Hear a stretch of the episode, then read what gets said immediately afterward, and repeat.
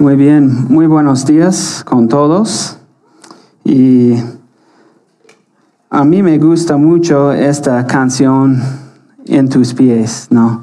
Ah, porque queremos venir a los pies de Cristo, ¿no? Y esto es la razón por la cual estamos acá hoy día, es estar a los pies de Cristo, ¿no? Y escuchar la palabra de Cristo, de verdad, y adorarle también. Bueno, antes de empezar quiero dar unas gracias a los músicos y todo el equipo que de verdad nos ayuda a adorar a Dios cada semana, ¿no? Entonces vamos a darles un aplauso a la gloria de Dios para ellos, porque es una bendición tenerles en nuestra iglesia sirviendo al Señor así. Bueno, Hoy día vamos a continuar nuestro, nuestra serie en Primera de Samuel, el libro Primero Samuel, y vamos a continuar hoy día en capítulo 2. Y el título del, ah, del mensaje hoy día es La victoria de Dios en las batallas de, de la vida. Bueno, vivimos en un mundo que valora la fuerza y el poder la fuerza militar, la fuerza, o sea, el poder de posesión de autoridad, el poder de posesión social, la fuerza económica, etc. Nuestro mundo valora estas cosas. Y el pensamiento es que los que tienen la fuerza, o sea, el poder, tienen todo el control sobre el mundo. Y también a menudo cuando nos encontramos en las batallas de la vida, las batallas de la vida significa las pruebas, o sea, las dificultades profundas, cuando nos encontramos en las batallas de, la vida, buscamos victorias en nuestras, en nuestras batallas de la vida, en nuestro propio poder. Esto es muy común, ¿ok? Cuando encontramos en, nos encontramos en las dificultades, las dificultades, buscamos las victorias en nuestro propio poder o en el poder o la fuerza de otros que creemos que, oh, este, esta persona tiene poder para cambiar mi circunstancia o para cambiar mi vida. Bueno, por ejemplo, quizás hacemos esto en manipular a las personas o situaciones. O quizás nos vengamos de nuestros enemigos. Queremos cambiar nuestras circunstancias, queremos encontrar nuestras victorias en las batallas de la vida en vengar de nuestros enemigos. O quizás nos quejamos ¿Cuántos de ustedes se quejan? Cuando la vida no está perfecta, yo me levanto la mano. ok, y nos quejamos hasta que la circunstancia cambia o encontramos a alguien que puede cambiar nuestra circunstancia, aún a la expensa de otros. Espero que esto no sea la verdad por nosotros, pero probablemente, por lo menos de vez en cuando, es así, tristemente. Entonces, el punto es que a menudo buscamos las victorias de las batallas de la vida en los lugares equivocados. Cada uno de nosotros podemos decir esto, que por lo menos de vez en cuando buscamos las victorias de las, de las batallas de la vida en los lugares equivocados. Lo que vamos a ver hoy día en el pasaje, el punto principal del pasaje hoy día es las victorias en las batallas de la vida pertenecen a Dios. Me repito, las victorias en las batallas de la vida pertenecen a Dios. Bueno, en capítulo 1 vimos que Ana recordamos Ana, ¿verdad? Ana no podía tener hijos y lloró al Señor para tener hijos. ¿Y qué hizo Dios? Le dio un hijo que se llama Samuel. Y también cuando ella no podía tener hijos, tenía la esposa, la otra esposa de su esposo. ¿Qué, hizo ella? Penina. Ajá, burlarse a ella, de ella. Ana hizo también un voto al Señor que si el Señor proveyó un hijo que iba a dedicarlo para servirle al Señor para siempre.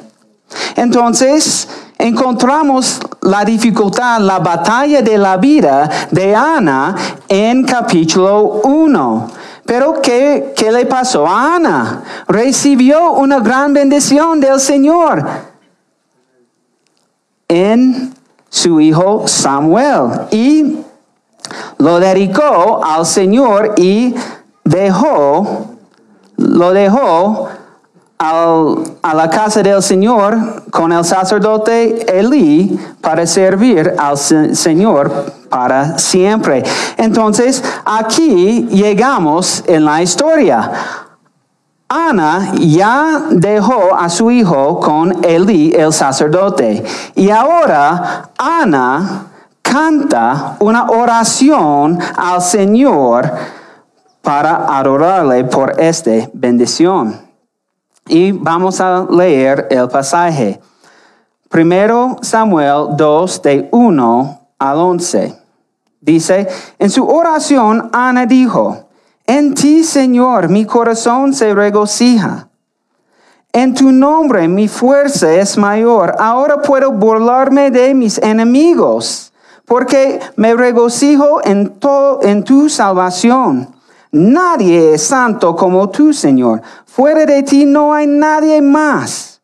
No hay mejor refugio que tú, Dios nuestro que nadie se jacte ni sea alternar, altanero, que aparte la insolencia de sus labios, porque solo el Señor es quien lo sabe todo. Es el Dios que pondera toda acción. El Señor quiebra los arcos de los poderosos y reviste de poder a los débiles. Los que eran ricos ahora mendigan trabajo. Los que sufrían de hambre han sido saciados. Aún la estéril ha dado a luz siete hijos y la mujer fecunda ahora desfallece. El Señor da la vida y la quita nos lleva al sepulcro y nos rescata de él. El Señor da pobreza y riqueza. El Señor nos humilla y nos enaltece. Al pobre lo levanta de la nada y saca de la inmundicia al mendigo para sentarlo entre los príncipes. Del Señor son las bases de la tierra, sobre ellas ha afirmado el mundo. El Señor vigila los pasos de los fieles, pero los impíos mueren en medio de las tinieblas, porque nadie triunfa por las propias fuerzas. Ante el Señor son derrotados sus enemigos. Desde el cielo lanza rayos sobre ellos. El Señor es juez de los confines de la tierra. Otorga poder al, rey que escogió y exalta el poder de su ungido. El cano regresó a su casa en Ramá y el niño se quedó a servir al Señor bajo la supervisión del sacerdote. Bueno, no sé para ustedes, pero para mí, después de tener un hijo y dejarlo ah, en el servicio del Señor, esta oración me parece un poco raro. ¿Qué piensan ustedes? El tema más es sobre Dios poderoso en las batallas para su gente para su pueblo. Entonces, muchos eruditos y las comentaristas creen que debido a la organización de la oración y la fraseología de la, oración, probablemente esta oración era un, un cántico del pueblo de Dios, que todos los judíos sabían y cantaron este cántico. Y probablemente fue un cántico favorito de Ana. Entonces ella, en respuesta a la bendición del Señor y dejar su hijo Samuel para servir al Señor, en, en respuesta a esto, probablemente cantó esta canción a Él. Es como si tenemos un gozo en nuestra vida, en nuestra vida. Venimos a la iglesia y quizás tenemos una canción favorita y queremos cantar esta canción ese domingo, ¿no? Para dar gracias al Señor. Eso es lo que probablemente está pasando con Ana. Y la canción tiene un tema de Dios poderoso en la batalla por su pueblo. Y es una canción real de victoria y de triunfo. Así como otras canciones similares de Moisés, por ejemplo, en Éxodo 15 y de Deuteronomio 32, y la canción de Débora en Jueces 5. Y por esto, porque hay muchas similaridades a estas canciones de victoria de Dios en las batallas, probablemente e, era una canción de Israel en aquel día. Y también probablemente ah, Ana quería cantar esta canción. ¿Por qué? Porque tiene mucho que ver con su circunstancia, con su batalla de, la vida, que ya pasó Ana. Bueno, entonces tenemos una canción de Ana para alabar a Dios. Y en cuanto al bosquejo para hoy día, vamos a ver tres cosas. Uno es, podemos confiar en Dios en las batallas de la vida porque Dios es todo poderoso y santo. Segundo, podemos confiar en Dios en las batallas de la vida porque el mundo está bajo su gobierno sobrante. Y número tres, podemos confiar en Dios en las batallas de la vida porque Él traerá justicia a su pueblo. Entonces, empezamos con número uno. Podemos confiar en Dios en las batallas de la vida porque Dios es todopoderoso y santo. Vemos esto en los primeros dos versículos. Versículo uno dice, en su oración Ana dijo, en ti Señor mi corazón se regocija. Como resultado de la bendición y la provisión de un hijo, ¿cómo responde Ana? En adoración a Dios. Y esta adoración de Dios a Dios no, no es algo superficial. Es algo profundo en su corazón que el resultado es adoración de Dios. O sea, Ana ha pasado por una batalla de la vida y ha experimentado la victoria de Dios en esto. ¿Y qué hace? Adorar el Señor de la profundidad de su corazón. Porque ella ha visto la victoria de Dios en la batalla de su vida. Dice, en tu nombre mi fuerza es mayor. Recordamos en capítulo 1 la fe de Ana, aunque ella no podía tener hijos. Y tenemos Penina, la otra esposa de su esposo, que se estaba burlándose de Ana. ¿Y qué hizo Ana? ¿Responder a Penina? No. ¿En qué fijó su mirada? En Cristo, en Dios. Y pensamos, wow, esta, esta fe es increíble. ¿Cómo hace esto Ana? Bueno, lo vemos acá. En tu nombre mi fuerza es mayor. La fuerza de Ana de tener tanta fe viene de quién? De Dios.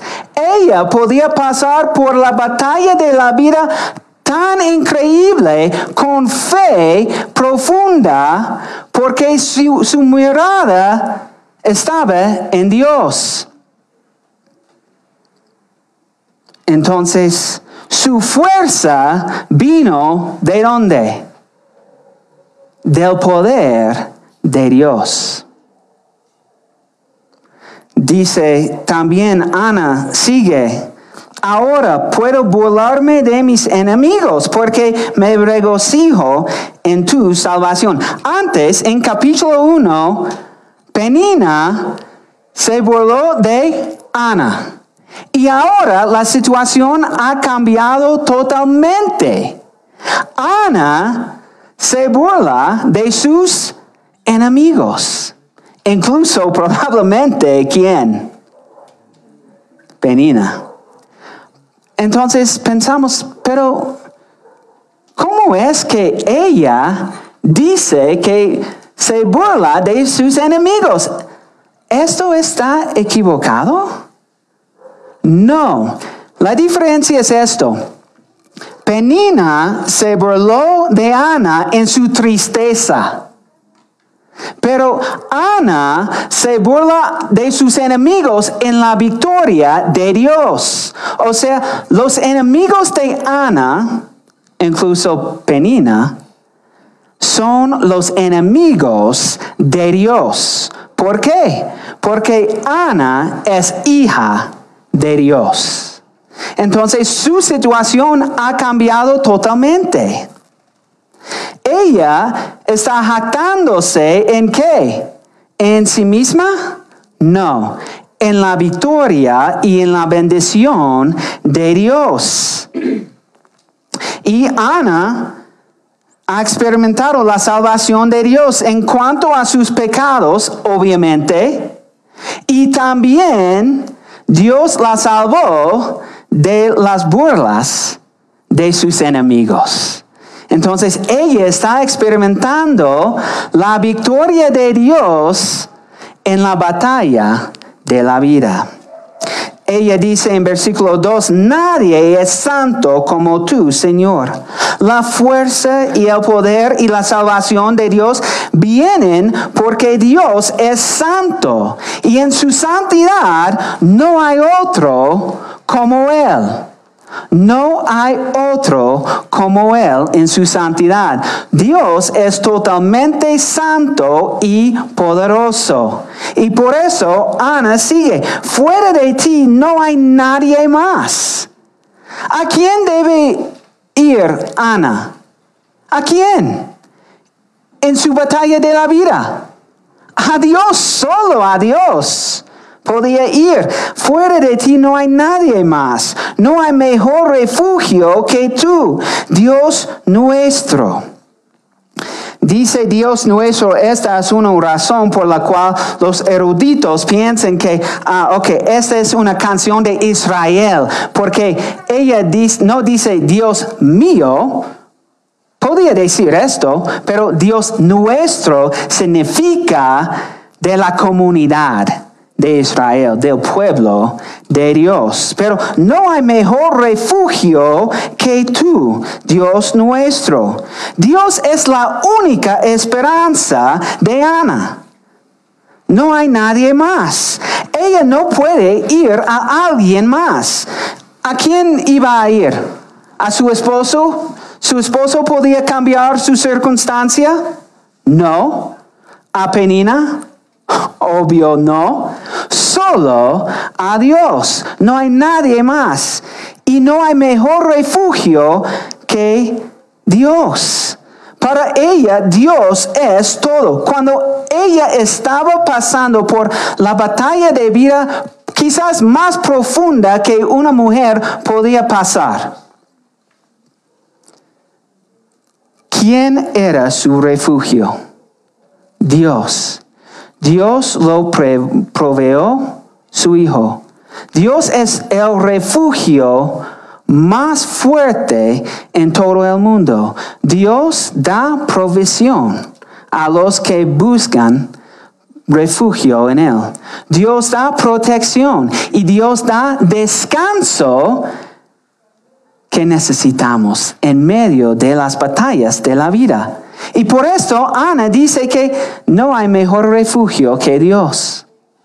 Pero la tentación que viene a nosotros como cristianos es buscar refugio en otras cosas.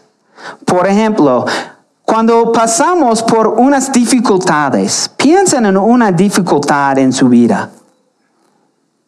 Cuando pasamos por dificultades profundas, tenemos la tentación de buscar nuestro refugio en otras cosas, como, por ejemplo, la comida.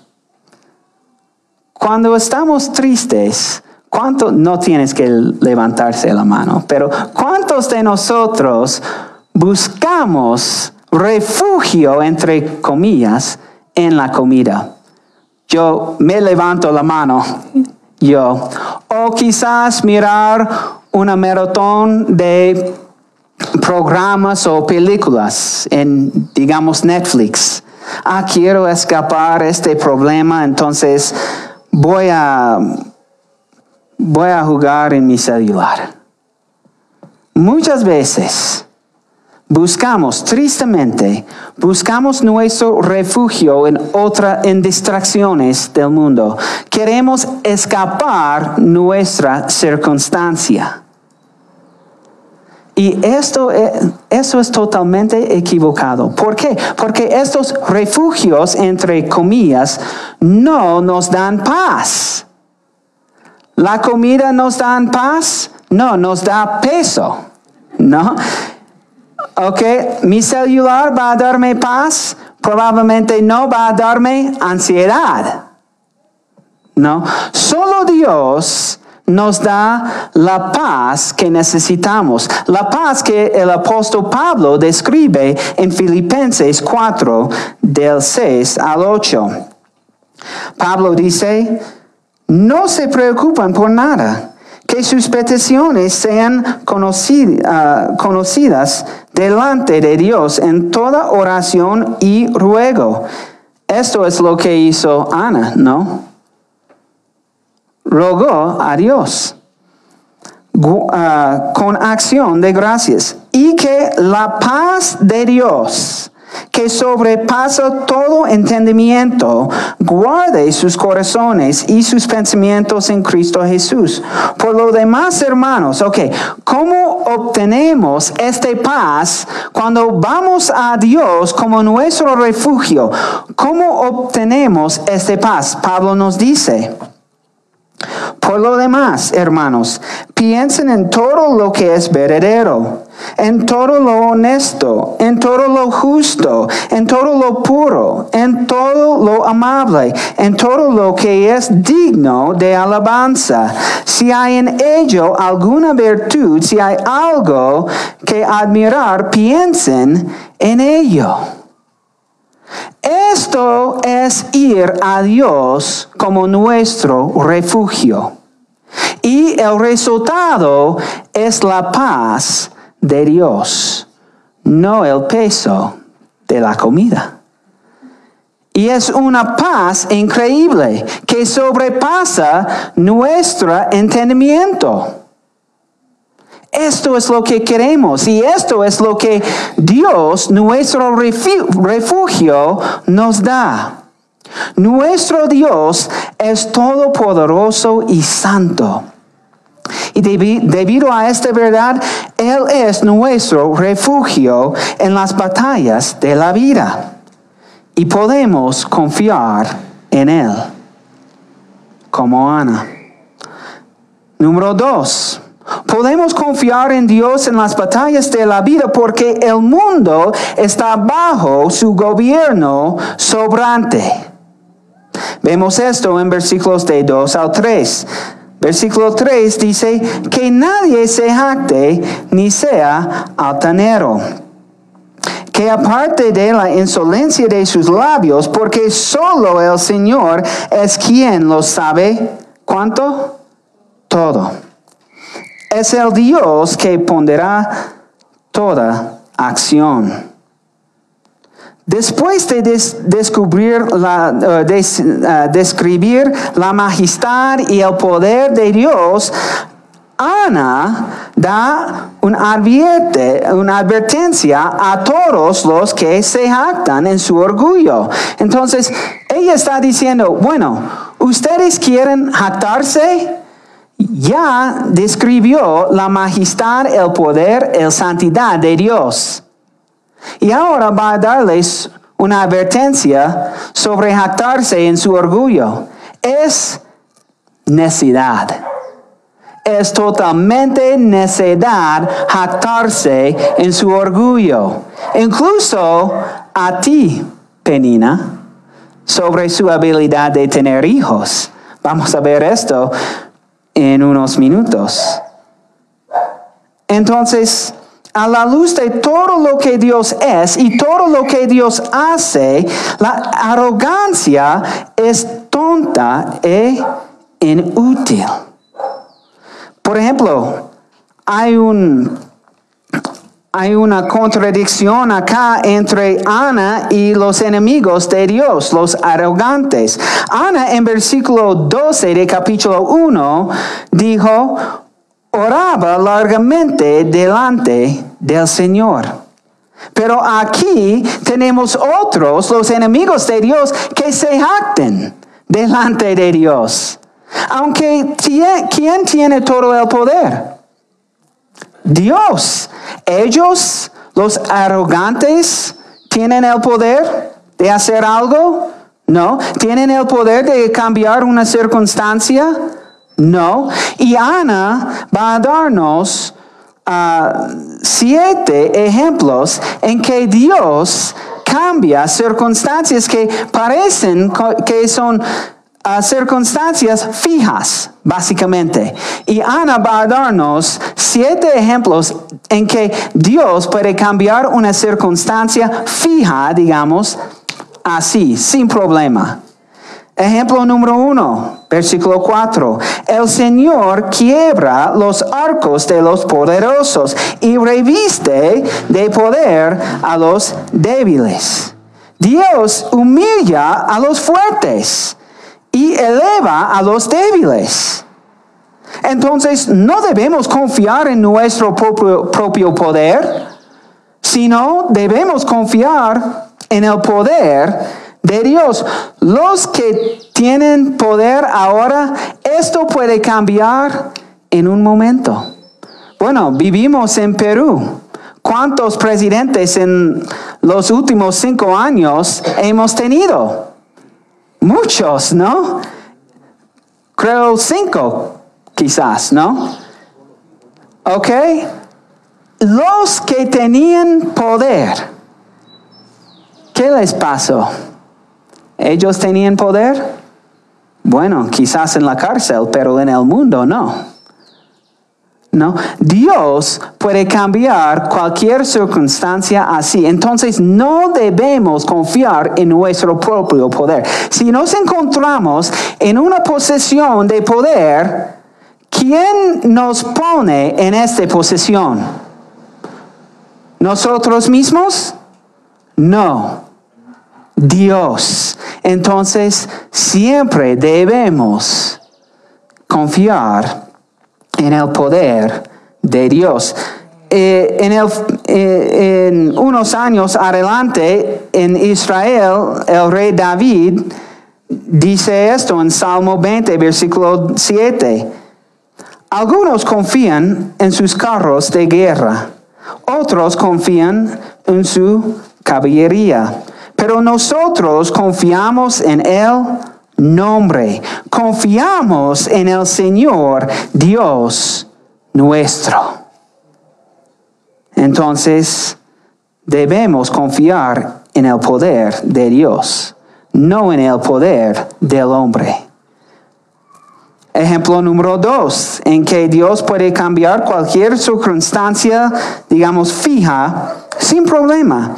Versículo 5 dice, lo que eran ricos ahora mendigan trabajo. En cuanto al poder y la seguridad, los ricos confían en qué? Sus riquezas, su posesión social. Pero, ¿en qué debemos confiar? ¿En nuestras riquezas si tenemos riquezas? No.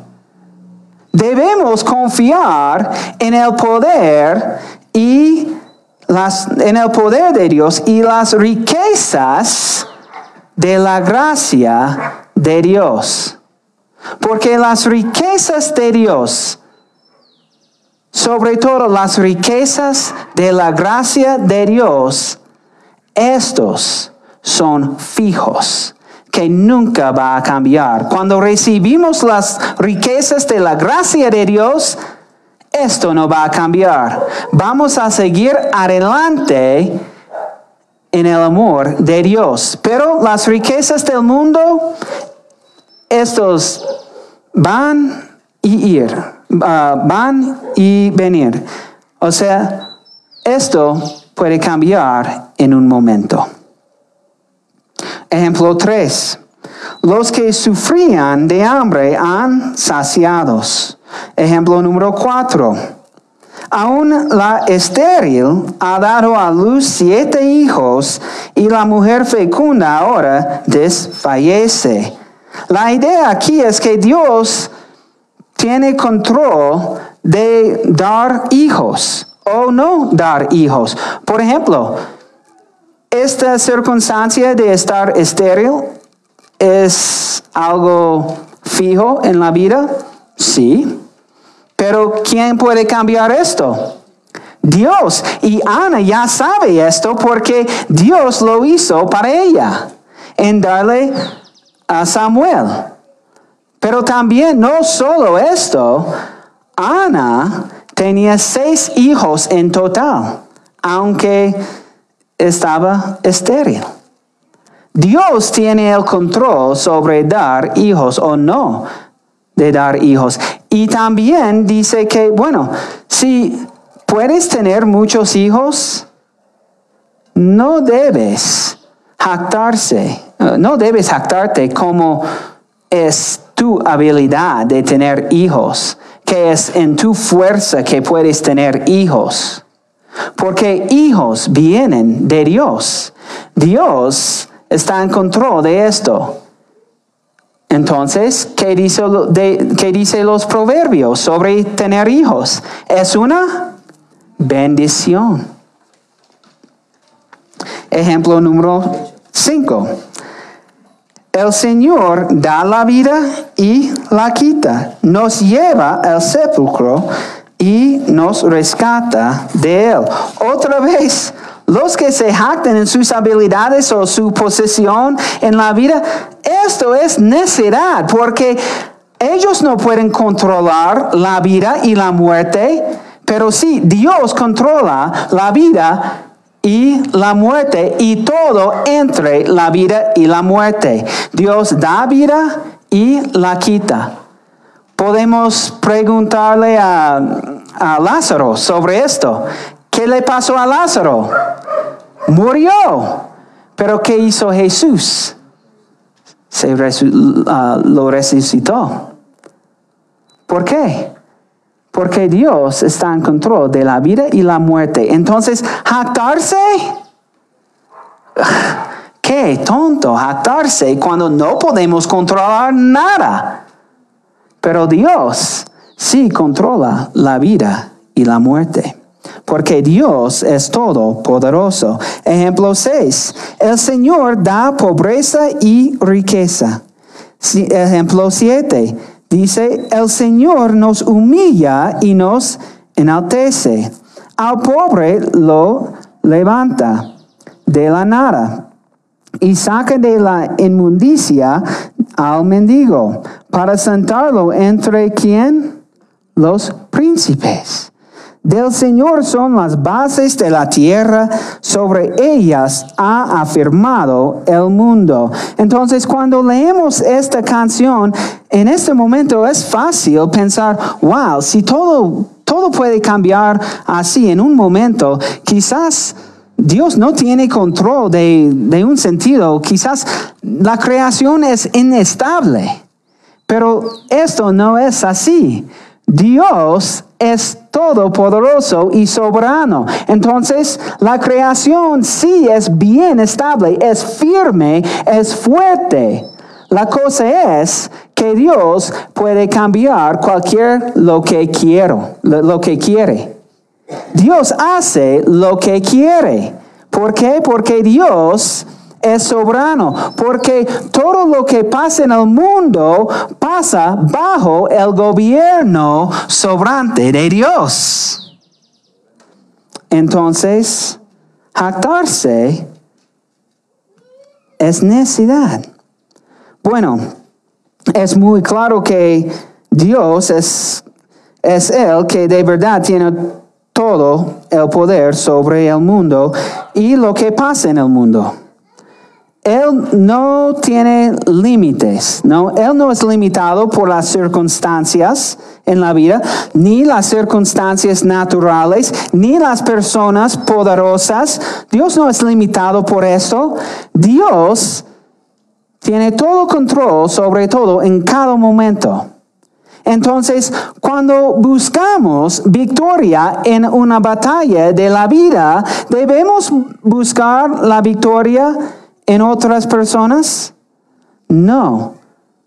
Dios puede cambiar nuestras circunstancias. Como resultado, cuando estamos en las batallas de la vida, confiamos en Dios para darnos la victoria, porque el mundo está bajo su gobierno sobrante.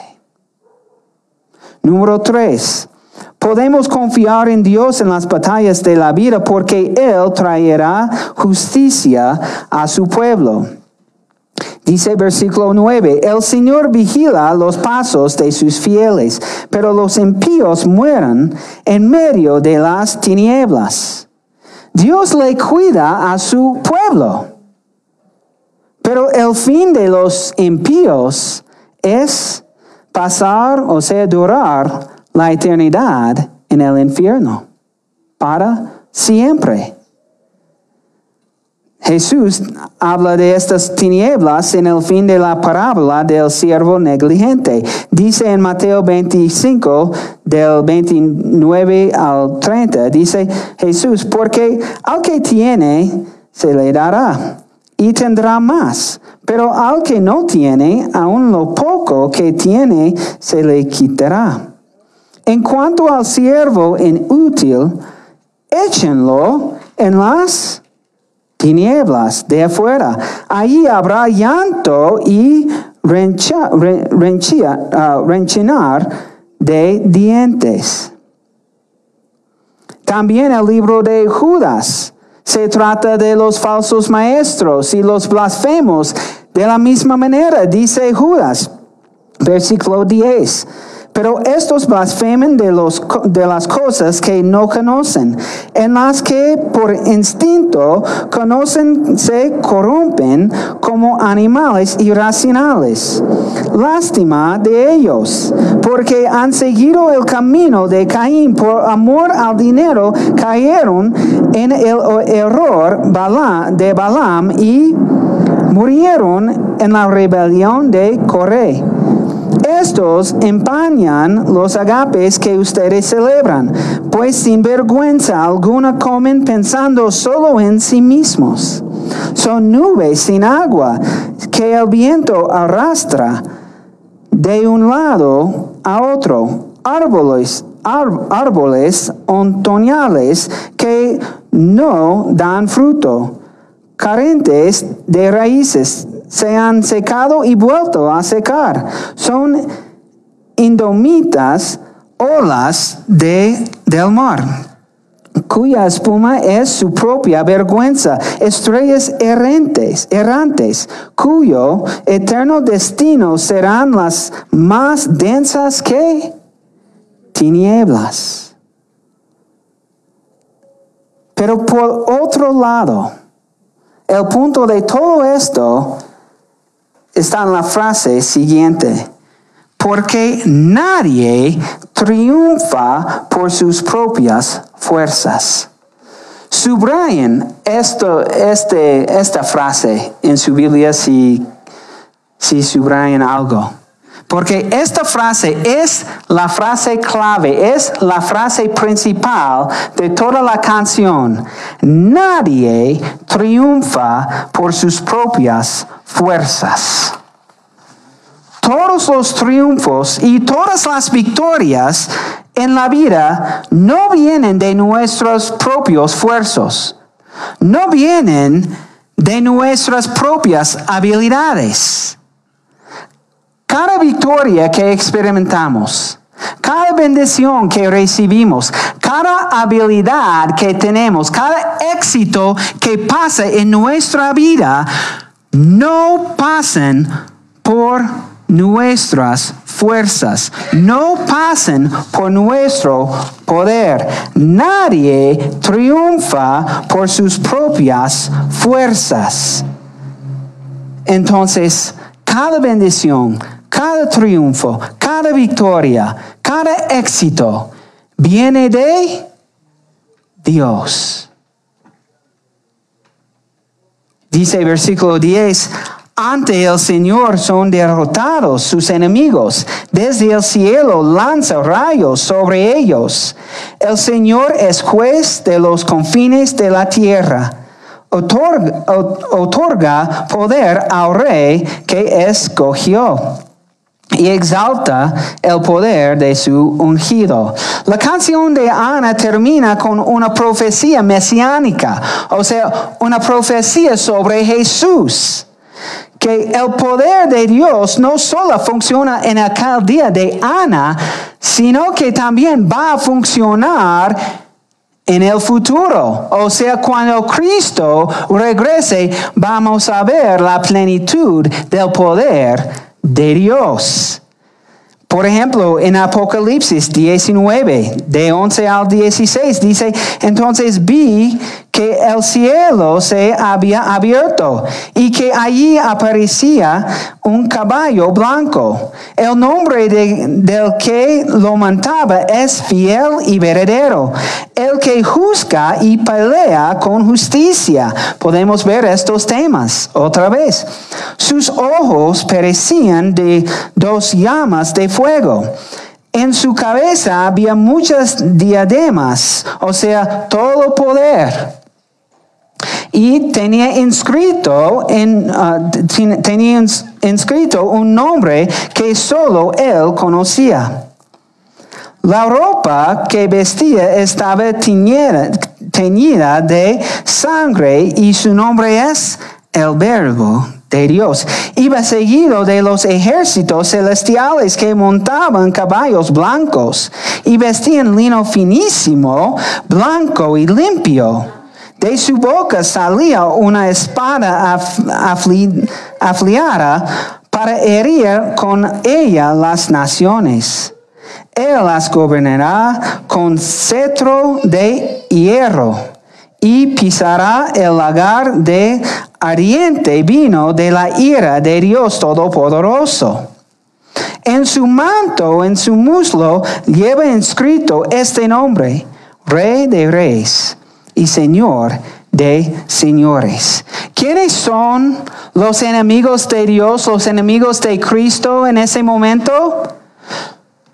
Las mismas personas que estaban los enemigos o que eran los enemigos de Ana y de Dios en aquel día de Ana. Los arrogantes y los pecadores. Pero ¿quiénes son los amigos de Cristo en esta visión que va a pasar ciertamente? ¿Quiénes son los ejércitos de Dios?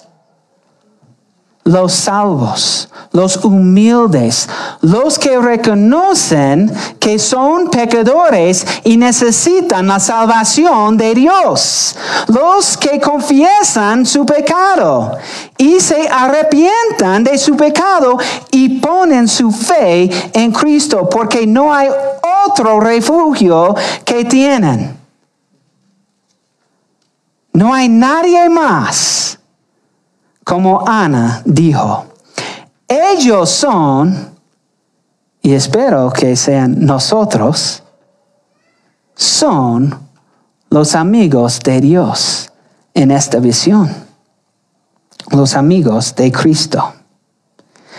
Y termina la historia aquí. El cana regresó a su casa en Ramá y el niño se quedó a servir al Señor bajo la supervisión del sacerdote Elí.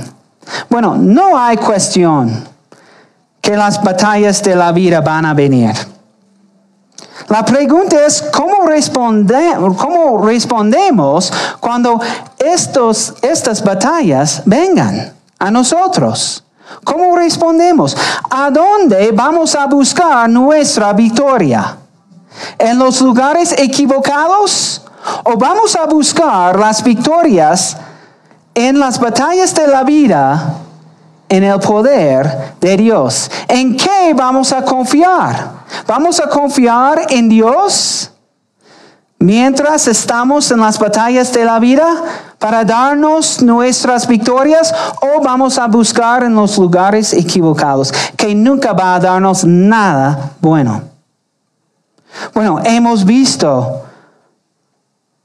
para tener éxito en confiar en Dios en nuestras batallas de la vida, hemos visto que podemos confiar en Dios en las batallas de la vida porque Dios es todopoderoso y santo. Y porque la vida, eh, porque el mundo está bajo su gobierno sobrante y también porque Él traerá justicia a su pueblo. Entonces quiero animarles que cuando las batallas de la vida vengan, porque ciertamente van a venir, que pongan su fe en Dios, que confían solamente en Dios y que vayan a Dios como su refugio. Oramos. Bendito Padre Dios, confesamos que muchas, muchas veces, quizás a menudo, buscamos nuestro refugio en cosas que no nos dan, no nos dan nada bueno. Tenemos la tentación de buscar nuestras victorias, o sea, la victoria en la, de, la, de la batalla de la vida en los lugares equivocados. Ayúdanos, Señor, buscar y encontrar las victorias, las victorias en las batallas de la vida, en ti, solamente en ti. Cuando enfrentamos la tentación de a buscar nuestro refugio en la comida o en otras distracciones, ayúdanos por medio del Espíritu Santo. Poner nuestra mirada en ti y ir a tus pies, sabiendo que tú eres nuestro refugio, que tú nos da la paz verdadera. Entonces, en todo lo que pase en nuestra vida, vamos a confiar en ti, porque tú eres el Dios todopoderoso que nos ama para siempre. En el nombre de Cristo oramos. Amén.